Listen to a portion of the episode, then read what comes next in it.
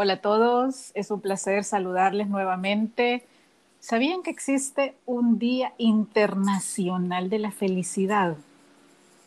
Sí, ¿verdad? Se siente a veces un poco raro luego del año que acabamos de tener, pero, pero ¿saben qué? Es importante que también nos enfoquemos en las cosas lindas de la vida y no estoy hablando de la felicidad tipo Disney, ¿verdad? De los fuegos artificiales sobre el castillo, etcétera. No, estoy hablando más de esos pequeños momentos que nos llenan la vida y que nos sacan una sonrisa espontánea.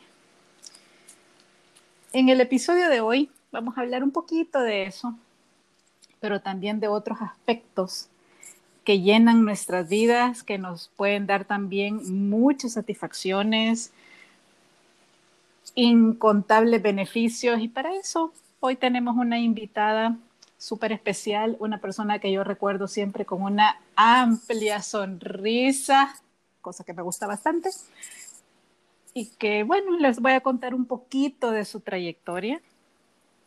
Ella es Elena Serna, comunicadora social con una maestría en diseño gráfico y multimedia, con una especialización en comunicación institucional y comunicación cultural. Y precisamente de eso vamos a conversar en este podcast sobre la comunicación cultural. Hola Elena, ¿cómo estás? Bienvenida. Hola Verónica, buenos días. Gracias por invitarme. No, un placer. Gracias a ti por aceptar. Es un gusto tenerte aquí compartiendo para toda la comunidad de Diseño UNE. Muy bien, gracias. Eh, para mí es un gusto realmente eh, experimentar en estos formatos de podcast eh, que ahora están en crecimiento posterior a la pandemia, pues son de las herramientas que más crecimiento han tenido para aumentar audiencias y felicidades a Diseño UNE por experimentar e incursionar en este tipo de formatos. Gracias. Estamos ya casi por cumplir el año. Justo para el mes de abril se lanzó el primer podcast con una meditación precisamente para ayudarles a todos con el manejo del estrés, por todas las situaciones que estábamos viviendo en ese momento. Y pues seguimos, ya ahorita contigo creo que es el episodio número 32, si no mal recuerdo pero pues la verdad es que disfrutamos bastante compartir una gran variedad de temas, eh, personas ejemplares también como tú, que están dispuestos a compartir de su experiencia, de sus conocimientos y también pasarle rico, porque también de eso se trata. Muy bien, bueno, gracias y yo aquí dispuesta a platicar contigo. Súper. Fíjate que tenemos la, tradición en Diseño UNE que en nuestros formatos de entrevista siempre iniciamos con una pregunta, y ya que como en la introducción les comentaba, estamos conmemorando el Día Internacional de la Felicidad y yo les decía a todos que siempre te recuerdo con una amplia sonrisa. ¿Cómo te describirías en este momento? Ah, bueno, en relación a la idea de la felicidad, yo creo que al igual que muchas personas a nivel mundial, el concepto de felicidad nos ha, no, nos ha hecho reflexionar en relación a la pandemia. Eh, creo de que el significado de la felicidad nos ha cambiado y yo creo que también la felicidad ahora está combinada con otra cosa que es el agradecimiento. Y en mi manera, eh, de mi forma individual, creo que me hacen feliz eh, de verdad, genuinamente, las cosas simples, como por ejemplo tener salud, que es nuestra primera preocupación ahora. Eh, esperar también que la familia o los seres queridos cercanos se encuentren bien. Pero en cuanto a cosas o actos que posiblemente antes nos pasaban desapercibidos porque estábamos enfocados en otra cosa, ahora me hace feliz poder regresar a mi casa, ver el jardín, cómo van evolucionando mis plantitas porque las riego, este, entretenerme con jugar con el perro, disfrutar un buen libro, eh, darme cuenta cómo las cosas en la casa se están deteriorando y las debo de arreglar. O por ejemplo en la calle en esta temporada, apreciar cómo los cortes blancos, los árboles de fuego están floreciendo y ver qué lindas están las flores en la calle, o cómo nosotros ahora eh, tenemos la capacidad de apreciar cosas tan chiquitas como compartir con los compañeros de trabajo una cosa cotidiana o ponerle más atención a lo que me están diciendo.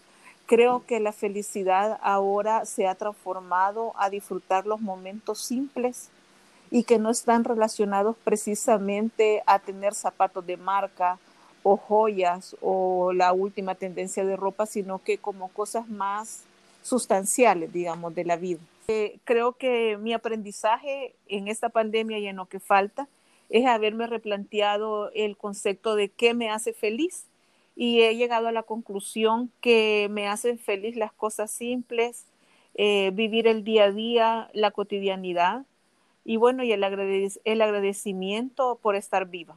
Eso, entonces me creo que casi cumpliendo los 50 años que los cumpliré en Semana Santa, pienso que me eh, estoy feliz con lo que he logrado y con lo que vivo todos los días. Excelente. Em, sí, fíjate que justo me, recordabas un, un tweet de uno de mis mentores, que lo mismo, ¿verdad? Como bien dice el, el dicho, nadie sabe lo que tiene hasta que lo pierde. Y él ponía una foto de cuando podía ir al lago a sentirse plácidamente flotando en el agua. Y su tweet decía, no sabía que era feliz. Y wow, creo que a muchos nos sucedió eso, pues que al vernos limitados en cosas que realmente disfrutábamos, pero que se habían vuelto cotidianas y que casi quedábamos por sentado de que mañana lo voy a poder hacer, mañana lo voy a tener, mañana simplemente va a suceder porque yo quiero que suceda. Eh, ahora lo valoramos sí, más. Yo creo que también, sabes, es un poco de arrogancia de, de creer que siempre íbamos a tener todas las cosas que nos parecían normales y no lo veíamos, no podíamos dimensionar la importancia de esas muchas cosas normales que ahora creo que las vemos con otra mirada. Pero bueno, la, la vida es eso, eh, la vida es un aprendizaje y algunas veces eh, de manera intensa. Así es. Pero bueno, volviendo a tu actividad profesional, eh, cuando conversamos para ponernos de acuerdo para este podcast, tú me comentabas que habías tenido la oportunidad y que qué rico se siente de verdad a nivel profesional cuando te dan presupuestos enormes para crear todo un proyecto comunicacional y ahora que estás dedicada a la comunicación cultural, ¿cómo te ha transformado personalmente este rubro eh, profesionalmente? Eh, bueno, fíjate que desde la perspectiva técnica, la comunicación, como es, es, es técnica, o sea, la comunicación social eh, busca transformar el comportamiento de los seres humanos o introducir ideas o, formas de comportamiento que puedan ser en beneficio individual y también colectivo. Entonces, justo lo que platicábamos cuando eh, manejaba campañas que tenían bastante presupuesto, eh, se buscaba también incidir en los comportamientos y o en las maneras de pensar, introduciendo temas que tenían que ver con la, educación, con hábitos, eh, con nuevos proyectos. pero ahora que veo la parte cultural, la comunicación para utilidad de educativa y cultural, es la misma herramienta formal pero con un desarrollo de la creatividad y de la optimización de los recursos exponencialmente. ¿Por qué? Porque en este mundo de la cultura no se manejan los mismos presupuestos, pero lo que se hace es poder potencializar las alianzas, optimizar recursos y buscar métodos creativos para poder llegar a los distintos públicos, para lograr los mismos objetivos de poder tener una incidencia en el comportamiento. Eh, ahora, precisamente en el periodo de la pandemia, lo pudimos ver en, todas las, en todos los servicios culturales, por ejemplo. Ahora el público pudo, por ejemplo, de disfrutar en las plataformas de los grandes museos en el mundo tours virtuales que posiblemente antes de la pandemia no estaban tan desarrolladas las plataformas o tan masificado el aviso que podías eh, visitar, por ejemplo, el Museo del Prado de manera virtual. Y ahora con la pandemia, pues eh, eh, hubo la necesidad tanto de los creadores, de los comunicadores que trabajan en cultura, de los desarrolladores de plataformas y así también el público que tenía la necesidad de suplir eh, un poco de gratificación cultural o, tener alternativas para pasar de una manera más saludable desde el punto de vista mental la cuarentena. Entonces, esta pandemia nos ha a nosotros también puesto un reto eh, de poder ofrecer productos culturales eh, generalmente gratuitos a la población para poder colaborar también con el equilibrio emocional y también poder educar y sobre todo eh, darles herramientas de esparcimiento y que esta situación que tenía un componente alto de estrés y aún lo tiene pueda ser llevado de una mejor manera. Entonces creo que dedicarme ahora a la comunicación cultural y sobre todo en el contexto de la pandemia, personalmente lo que me ha planteado es un reto a la creatividad y a buscar caminos alternativos para poder aportar eh, con productos culturales a la sociedad salvadoreña. Excelente. Y bueno, para las personas que no están quizás tan familiarizadas con el concepto de la comunicación cultural, ¿qué es y cuál es su objetivo? Bueno, eh, la comunicación cultural es una comunicación que está orientada a promocionar eh, el quehacer artístico, de, la, de, las diferentes ramas y, así, y también en educar de qué se trata.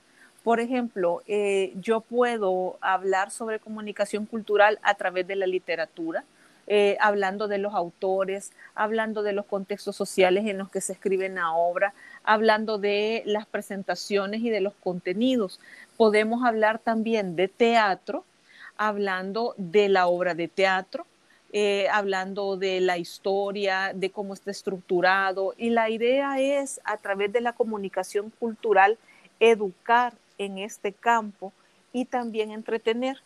Solamente que la, es como casi una traducción, dependiendo también del campo del arte en el que se esté trabajando.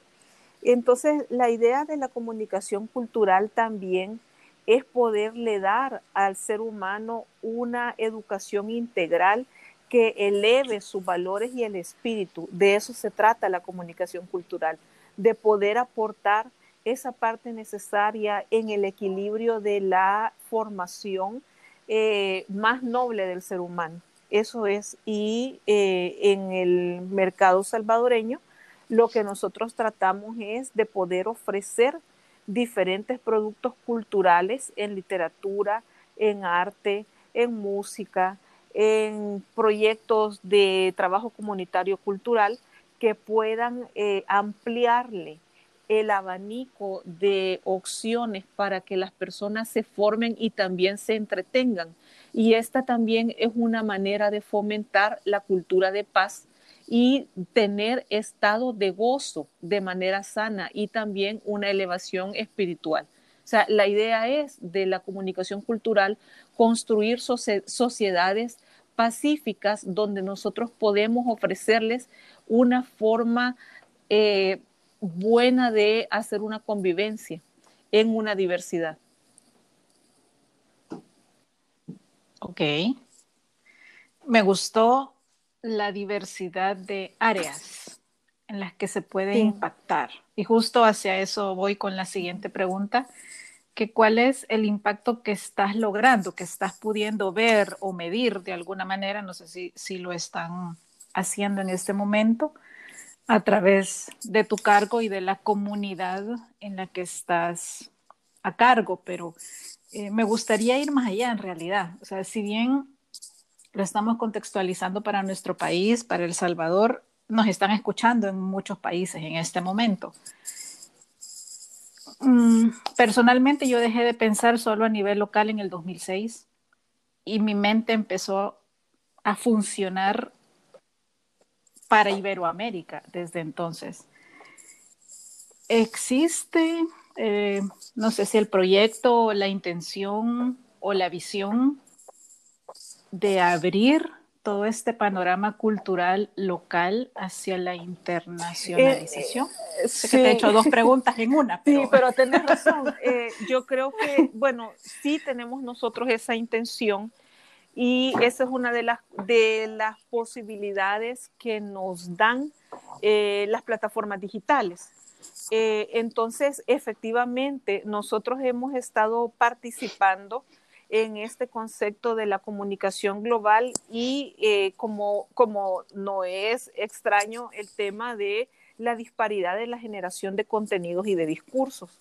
En ese sentido, nosotros producir eh, cultura y lo ponemos en un contexto global digital hace también que nuestra producción con contenido cultural tenga una proyección a nivel global. Y también, si lo vemos desde la perspectiva del, idioma, nosotros también estamos promoviendo nuestra visión con nuestro idioma y esa es una manera también de poder proyectar nuestra cultura a nivel global. Entonces, eh, sí lo estamos haciendo. En cuanto a nosotros producimos, por ejemplo, eh, presentaciones de obras literarias, eh, análisis de literatura infantil, eh, producción de investigaciones y todas estas cosas, todos estos materiales, nosotros los hacemos em, a través de las plataformas digitales. Nos, tenemos canales de YouTube, tenemos también Instagram, Facebook, blogs, que hacen que podamos tener un alcance global. Y esa es una manera también de dar a conocer nuestra propia producción y nuestra forma de plantearnos el mundo en esta disparidad de contenidos en el mercado global de la cultura.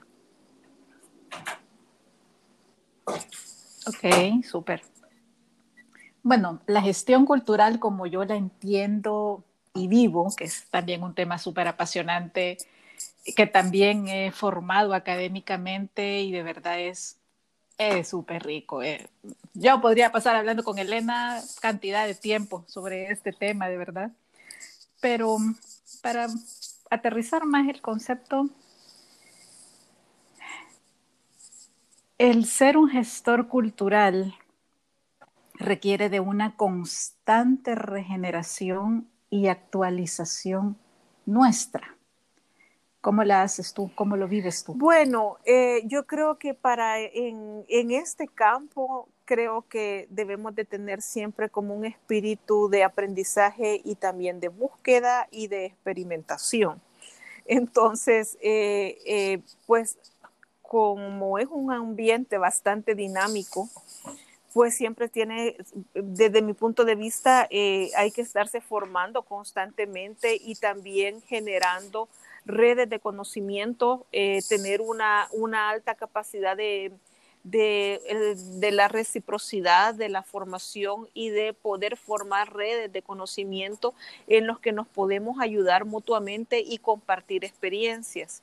Eh, creo que ha sido importante también eh, no asustarse de los cambios vertiginosos que hay en, estas, en, en esta parte de la cultura, y poder irse adaptando a los cambios y también experimentar y saltar al vacío para ver cómo sale y luego perfeccionar y aprender también de los errores y aprender de los proyectos que otros eh, compañeros que se dedican al área de la comunicación cultural y de los gestores culturales lo están haciendo en otros países que puede ser que nos lleven eh, mayor eh, camino de experiencia.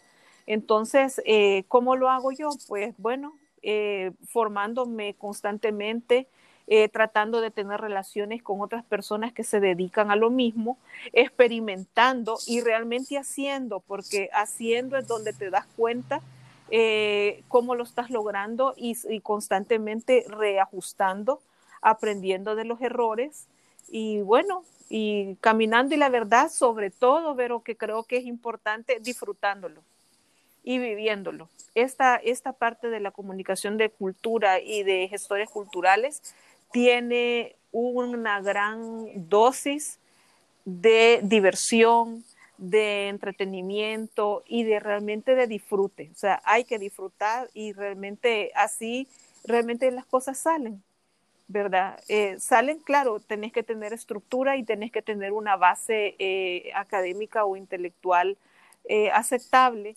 pero un gran espíritu de búsqueda y de experimentación.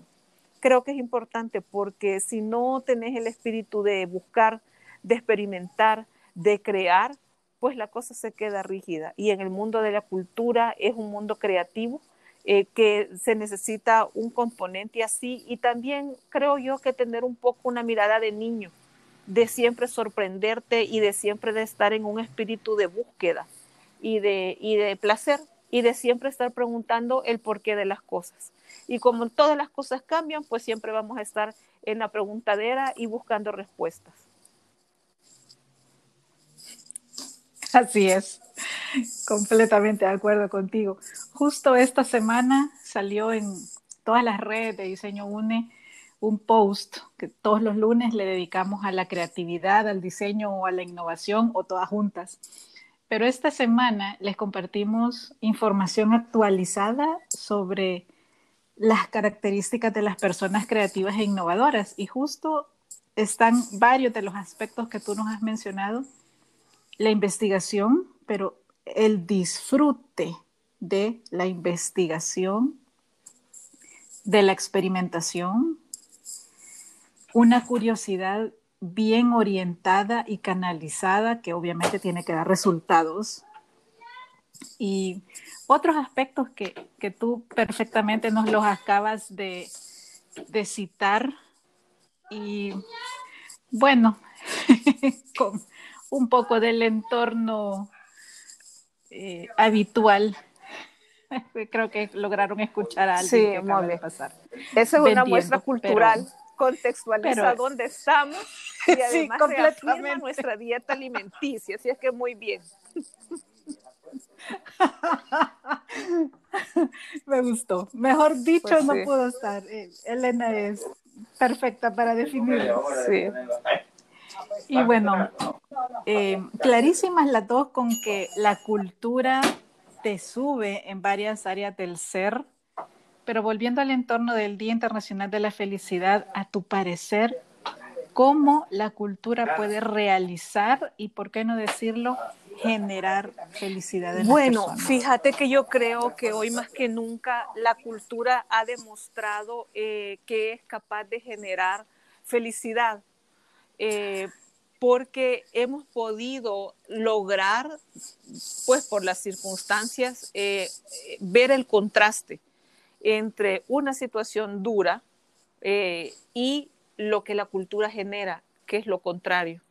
Entonces, creo yo que eh, ha quedado claramente demostrado que la cultura todos los saberes culturales, las prácticas culturales, los servicios culturales y todas las ramas del arte, desde las cosas como por ejemplo un grafiti en la calle hasta una sinfónica, ha sido capaz de alivianar situaciones que han puesto a la humanidad eh, contra la pared o, contra, o, o en una situación de encierro, que lo que nos ha salvado es precisamente la cultura ahora se ha consumido, y eso porque hay muchos estudios que lo están ahorita eh, haciendo, como la CEPAL, que ha, hecho mediciones de cómo ha sido el impacto social eh, de la pandemia a nivel mundial, y entonces dicen que una de las cosas que ha quedado clara es que todo lo que tiene que ver con servicios culturales ha podido eh, mejorar la calidad de vida de las personas. Entonces, efectivamente, la felicidad está relacionada a enaltecer eh, estas partes de la cotidianidad del ser humano que están relacionadas con las diferentes ramas del arte. Eh, de esa manera se puede producir felicidad genuina, O sea, lo que se experimenta, por ejemplo, cuando te expones hacia una obra de arte, a una pintura o a un graffiti que puedes ver desde el bus, esa sensación espiritual que tenés es lo que produce felicidad. O sea, la felicidad eh, lo, que hace es una modificación incluso cerebral y hace también una modificación en la producción de serotonina y de endorfinas que mejora la calidad de vida del ser humano.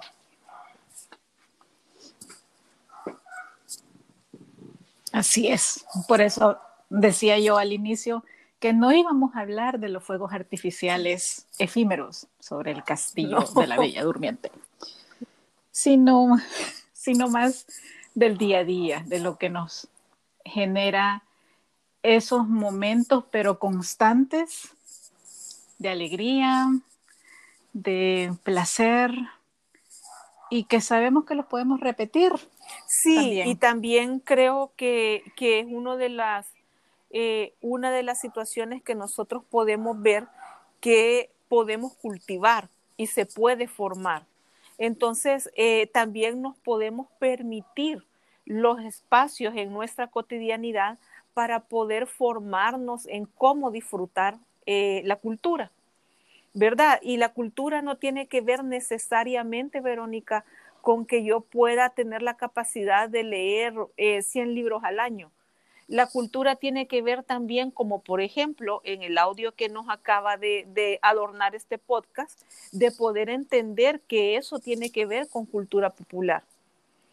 ¿Verdad? O sea, que uno puede disfrutar la cultura en el entorno en el que uno se encuentra y puede ser desde culturas populares hasta cosas mucho más académicas, como por ejemplo el concierto de una sinfónica y poder ir, por ejemplo, a disfrutar las cuatro estaciones sabiendo cuál es la estructura, de qué se trata, cómo está estructurada, cuándo la crearon. Y también yo puedo disfrutar, por ejemplo, una estación de venta de flores sobre la Roosevelt y lo que eso significa desde el punto de vista cultural. Entonces, eh, creo yo que el tema de la felicidad desde el campo de la cultura es bastante amplio y diverso, solo es como afinar la mirada y dedicarnos un poquito de tiempo. Sí, bueno, vienen muchos ejemplos a mi mente al escucharte con esta respuesta y, de verdad hay cosas que hasta que no salimos del país no las vemos valiosas. O hasta que otra persona extranjera llega al país a observar nuestra cotidianidad, no las vemos sorprendentes. Y me, ha pasado ambas. O sea, en el formato anterior, ¿verdad? Que podíamos traer invitados internacionales a que dieran su conocimiento a través de distintos formatos.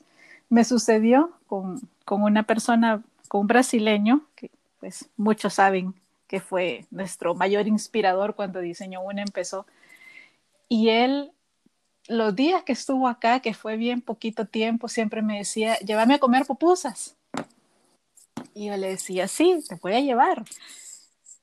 Tanta era su gana de comer pupusas que casi que quería ir a la primera que viera y casi que sentarse en, la cuneta, en la banqueta, en la calle. Yo, o sea, a mí me daba el estrés, ¿verdad? Porque sentirme a cargo de él, que era una persona con un cargo muy alto en ese momento en, en una de las principales marcas de, de sodas a nivel mundial, yo me estresaba y para él era algo tan rico, yo lo veía en su cara que en serio quería vivirlo, pero a mí me daba estrés. Entonces, solo para mencionarles un ejemplo, y, y de verdad era bonito, fue bien gratificante poder ver ese nivel de sencillez en él queriendo disfrutar lo cotidiano. Es que eh, fíjate que en la cotidianidad es precisamente donde conoces la cultura del país.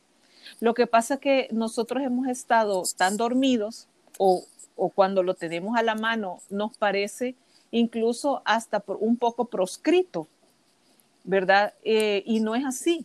La cultura popular eh, tiene que ver precisamente con la vivencia cotidiana, como tú me, me eh, ejemplificas del creativo de una gran empresa de sodas. Igual sucede, por ejemplo, con una entrevista que recién, recién hice a un antropólogo polaco que me decía una cosa sorprendente de nuestro país. Decía, bueno, El Salvador tiene 600 sitios arqueológicos sin explorar.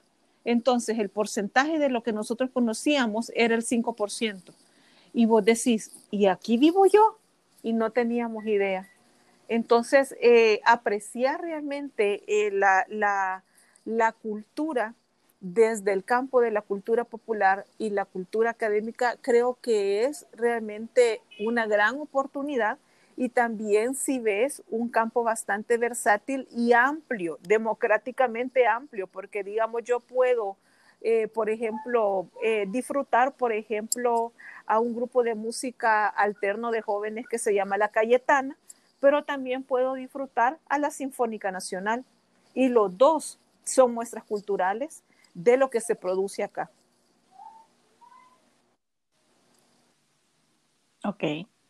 Y bueno, casi finalizando, ¿qué sugerencias nos darías tú como experta del área sobre cómo mejorar nuestra comunicación cultural en el formato digital? Fíjate que yo en ese tema le he estado dando vuelta eh, y creo que me podría atrever a decir lo siguiente.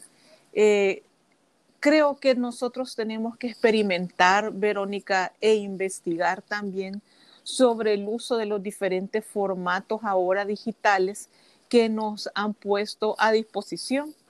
Eh, creo que la comunicación cultural debe de tener una mayor penetración en este tipo de formatos y poder adaptar los contenidos que nosotros desarrollamos en distintos formatos porque también abarcaríamos distintos públicos. Por ejemplo, eh, esta producción de podcast cubre un tipo, un segmento de población, así como también, por ejemplo, lo cubre TikTok, que pueden ser eh, formatos súper rápidos, pero que tienen, podemos tener en ese formato comunicación cultural.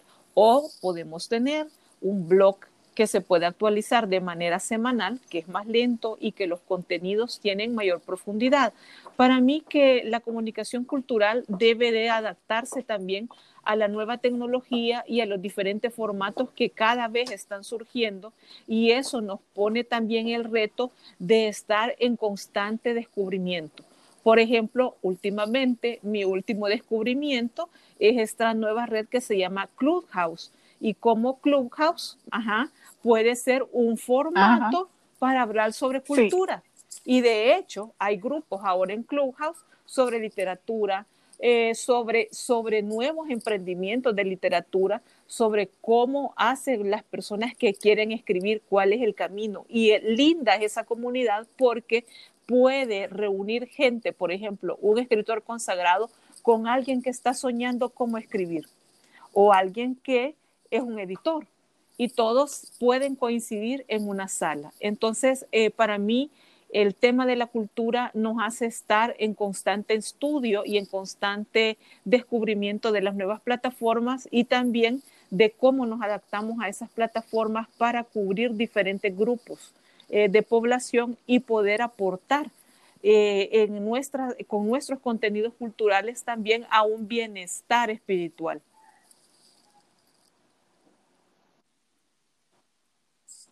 Maravilloso. Me encantó. Yo también estoy explorando Clubhouse, pero me la estoy llevando así con calma porque ya vi que puede ser una red muy adictiva. Entonces la llevo bastante dosificada ahorita. Pero sí, tiene un potencial enorme. Eh, de verdad, yo estuve fascinada hace dos días escuchando a dos personas que admiro mucho en el tema de branding y marketing compartiendo en vivo, así. es, una, plataforma eh, que va, desde mi punto de vista, va a tener un gran crecimiento. Eh, bueno, ahora lo ves que está creciendo en Europa, en América del Sur, eh, en, los, en los países de habla inglesa. pero creo que también para nosotros es una ventana para mostrarnos. Igual, por ejemplo, me pasa con los formatos de TikTok que acabo de descubrir, por ejemplo, un TikTokero de 90 años eh, que habla sobre matemática, sí, sobre trucos matemáticos, sí. Entonces, eh, son plataformas que te ofrecen alternativas. La creatividad es cómo nos vamos a adaptar y cómo vamos a usar estas nuevas herramientas para que no crean que los temas de cultura son aburridos, son inaccesibles y para gente mayor.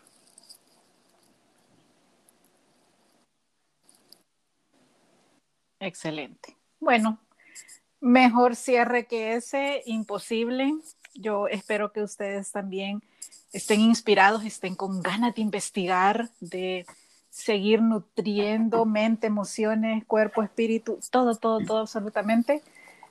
Escuchando bueno, gracias Verónica por la invitación y, y, bueno, y gracias a todos también por dedicar un poco de su tiempo eh, y escucharnos a través del podcast con Diseño UNE. Ha sido un gusto compartir contigo, Verónica.